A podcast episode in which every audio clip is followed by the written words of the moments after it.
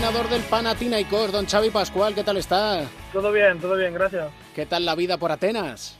pues bien, adaptado ya después de 18 meses viviendo por aquí. Adaptado a la locura, ¿no? Porque aquello es, es otro mundo, ¿no? Bueno, la, la, la vida en general no es muy diferente a, a la que puedes encontrar en, en España, solo que eh, la gente es un poco más pasional en general por las cosas, pero no es tan diferente. Eso sí, el caos de tráfico, ¿cómo lo llevamos? Bueno, yo vivo en una zona relativamente cercana al pabellón y, y digamos en la parte norte, con lo Ujú. cual no lo vivo demasiado. Por fin llegan los cuartos de final de la Euroliga. Ganas teníamos, imagino que ustedes también, ¿no? Bueno, hemos estado luchando mucho para, para entrar entre los ocho primeros. Cuando empezó la temporada parecía pues una empresa muy difícil, teniendo en cuenta los presupuestos, los equipos y todo. Al final lo hemos conseguido. Luego hemos luchado para estar entre los cuatro primeros, también lo hemos conseguido, que hacía utópico a principio de la temporada. Y ahora, obviamente, pues ya después de haber jugado el último partido de Liga Griega, pues ya con ganas de, sí, de preparar el partido y de que llegue y, y de empezar este playoff. Parecía utópico, dice. No lo sé, ¿qué piensas tú? Con respecto a los equipos a los equipos que había en la competición, mírate los que no están, mírate los que no están entre los cuatro primeros. Ya sé que Panathinaikos tiene mucho nombre, pero Panathinaikos no es el equipo de hace eh, ocho años que tenía unos presupuestos como los que tenía. Ahora somos otro otro perfil de equipo. Pero esa es la verdad. Esa es la parte importante. Tú te miras los presupuestos de unos equipos y de otros y con esos presupuestos construyes tu equipo. Al final compites, no compites, pero la realidad es la que es. Y hay equipos que se mueven entre 30 y 40 millones y hay otros que se mueven entre 10 y 15 y, y esa es una realidad. Y la realidad también es que el baloncesto permite que con trabajo se pueda luchar, ¿no? Sí, todos los deportes siempre hay sorpresas, en todos los eh, deportes, en todas las competiciones. Con trabajo puedes ser serio, las, las ligas regulares eh, te ayudan a los equipos más serios, más trabajadores a conseguir eh, pues citas más, más, más importantes, pero luego llega el momento de playoff y ahí en el momento de playoff pues eh, eh, en este caso nosotros nos enfrentamos contra un equipo a, a priori favorito, de altísimo nivel, destinado a ganar esta Euroliga y, y vamos a tener que hacerlo muy muy bien y, y para poder tener opciones. Cuentan con el factor Ovaca. Sí, al final tenemos el factor pista, pero, pero bueno, nadie mete puntos, ¿no? Eh, tenemos que hacerlo nosotros y tenemos que defender nosotros y seguro que nos van a ayudar muchísimo, seguro que va a haber muy buen ambiente, como siempre. Creo que, que está todo vendido para los dos partidos ya, pero nosotros en la pista vamos a tener que ser los que, los que damos ese, es- ese toque, ¿no? ¿El secreto de la eliminatoria puede estar en los bases? No, no solamente los bases. A ver, todos los equipos de esta Euroliga no pasa lo mismo. Si los bases y la posición 5 no juegan bien, no ganas a nadie. Esto Ujú. es así. Esta Euroliga es así. Ba- posición 1 y posición 5 siempre son básicos, pero luego hay muchísimos aspectos más que son muy importantes para la competición. Muy Mm. importantes. ¿Y por dónde pasa ante un equipo con- como el Real Madrid? Primero, lo primero en aceptar de que vamos a tener que jugar tres minutos por debajo del marcador. Porque Madrid es un equipo que es muy difícil tenerle por debajo del marcador habitualmente.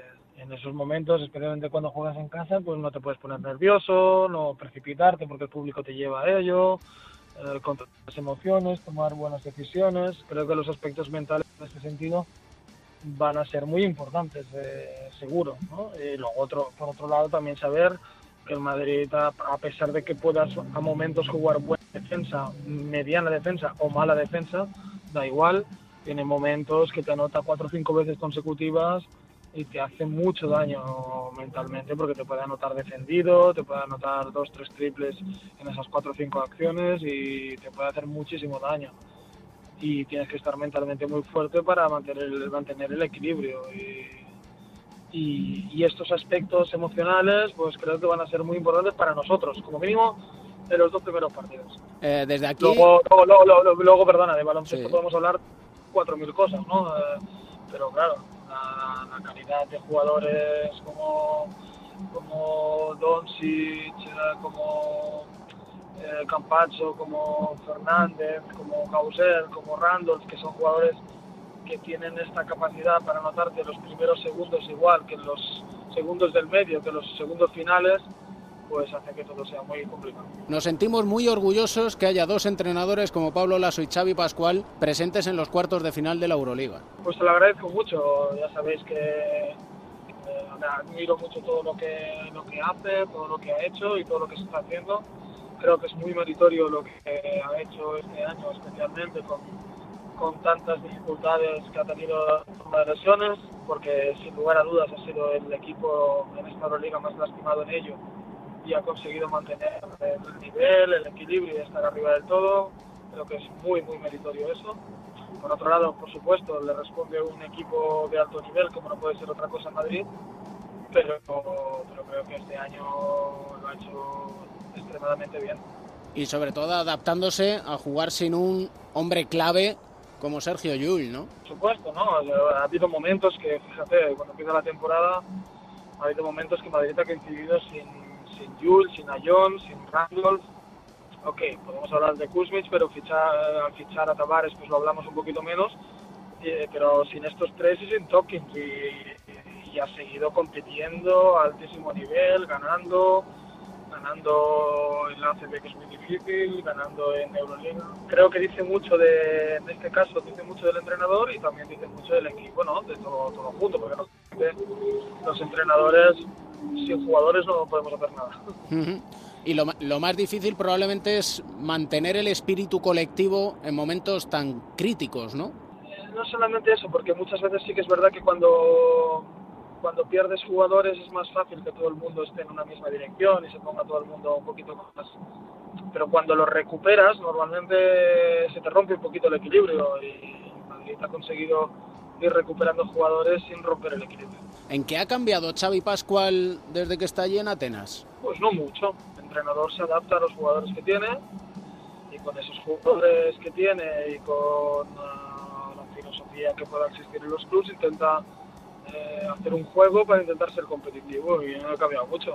En Barcelona siempre ha intentado ser serio y competitivo, defensivo y ofensivo y y así lo hemos conseguido durante muchísimos años y aquí pues exactamente igual eh, con las características de los jugadores que tenemos que, que son los que tenemos pues eh, intentar ser competitivo intentar hacer el mejor juego posible muchas veces no el que te gustaría hacer pero el que puedes hacer usted ha trabajado con grandes talentos jóvenes, me viene a la memoria, sin ir más lejos, Ricky Rubio. El caso de Luka Doncic es de esos de una entre 100.000. Por supuesto no he trabajado con él, pero desde la distancia me da la sensación de que es exactamente así, ¿no? Creo que es un jugador de que, que aparecen muy pocos, probablemente alguien como él hacía 10 años que no aparecía o 15 años que no aparecía y ha aparecido uno, porque tiene él tiene absolutamente todo, tiene talento, determinación, mentalidad,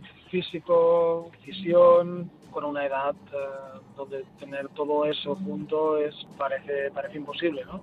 Y él lo tiene todo. Seguro que Pablo puede hablar mejor que yo porque es el que lo entrena cada día, pero desde fuera me parece algo que no aparecía en muchísimo tiempo. Y como entrenador rival, cuando uno analiza a ese jugador, eh, dice, ¿cómo le puedo minimizar? Contra el talento hay muy pocas cosas que hacer. Se habla de, de, los entrenadores tácticamente, tal, tal y cual, pero el talento es el talento. Y el talento muchas veces, por mucho que hagas, cuando, cuando juegas contra alguien completo, donde no tiene puntos débiles, puede ir cerca del aro, puede jugar desde lejos y tirar, puede crear, puede pasar, puede tirar rebote las dos manos, puede, puede hacer de todo. Contra el talento hay pocas cosas, pocas cosas que hacer. Al final esto del baloncesto es un deporte colectivo, Madrid tiene muchos jugadores muy buenos, uno de ellos es eh, Luka Doncic, pero si solo tienes atención en él, pues te van a penalizar mucho. Bueno, es eh, difícil, como no puede ser de otra manera. Por eso Madrid es un equipo destinado a intentar ganar el Euroliga. Supongo que desde la distancia se alegrará de ver cómo Ricky Rubio está mostrando su mejor versión, ¿no? Muchísimo, porque es un chico que se lo merece todo, es un muy buen chico, muy trabajador, eh, enamorado del baloncesto y, y, y con una calidad eh, superior, ¿no? Recuerdo el, la primera semana que me llegó para entrenar, eh, que me pareció increíble la capacidad que tenía con la edad que, con la edad que tenía, ¿no? Me pareció algo fuera de serie. Y así es, ¿no? Es un fuera de serie, por eso está donde está. Eh, los jugadores a veces pasan momentos de dificultad por diferentes razones y el Ricky actual me parece que ha tocado la plenitud, ¿no? Me parece como que ha, ha saltado barreras. En este momento el juego que, que está desarrollando es, desde mi punto de vista, el juego que siempre hemos esperado que, que pudiera desarrollar allí en algún día. ¿Se ha sido demasiado duro con él? Bueno, ¿con, con quién no se es duro en, en nuestro país?